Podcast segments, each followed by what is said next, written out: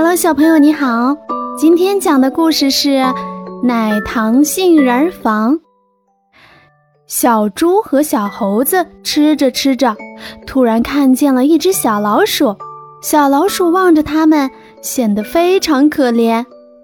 小猪棒棒说：“小老鼠，你是不是也想吃啊？”小老鼠摇摇头，浑身都瑟瑟发抖。小老鼠是不是冷啊？小猴子说。小老鼠点点头。你没有家吗？小猪棒棒又问。没有，我的家被山洪冲掉了。小老鼠呜呜地哭了起来。小猪棒棒和小猴子丢丢想了想，说。小老鼠真可怜，我们来为它造一个家吧。说干就干，他们一个拿出自己的杏仁儿，一个拿出自己的奶糖。小猪棒棒把奶糖放在太阳下暴晒，很快奶糖就融化开来。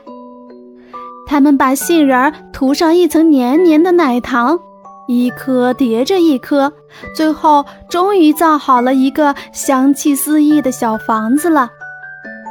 瞧，这就是你的新家哦！小猪棒棒和小猴子丢丢一起说。小老鼠见了，高兴的又蹦又跳起来，别提多开心啦！小故事讲完了，小朋友喜欢子墨姐姐的故事，记得点击订阅哟。